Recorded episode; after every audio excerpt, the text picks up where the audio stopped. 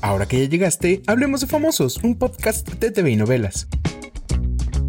Prepárate un cafecito y acomódate para escuchar todo lo que pasa con los Rivera y todo por dinero. Tras una auditoría en la que resultó que Rosy Rivera no robó dinero de las empresas de su hermana Jenny Rivera, las cuales manejó durante nueve años, ya se confirmó que Jackie, una de las hijas de la diva de la banda, tomó el cargo de directora ejecutiva del legado de su mamá.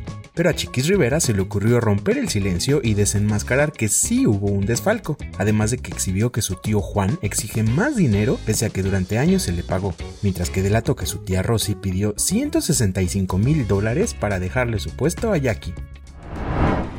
Quizás Rosy no es una ratera, quizás Rosy no robó, pero no fue honesta. No le dijo a mis hermanos lo que había pasado y es algo que se le debe decir a ellos, porque ellos son los de la, herencia.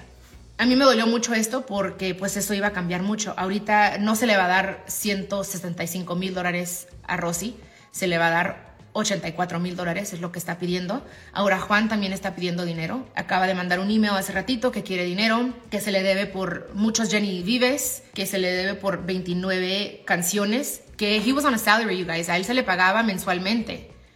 Ese fue parte de su trabajo. Si él siente que no se le pagó suficiente, eso tiene que ver, él tiene que hablar con Rosy sobre eso. E, e, ella es o fue la jefa de él. O sea, nosotros ni sabíamos cuánto se le pagaba.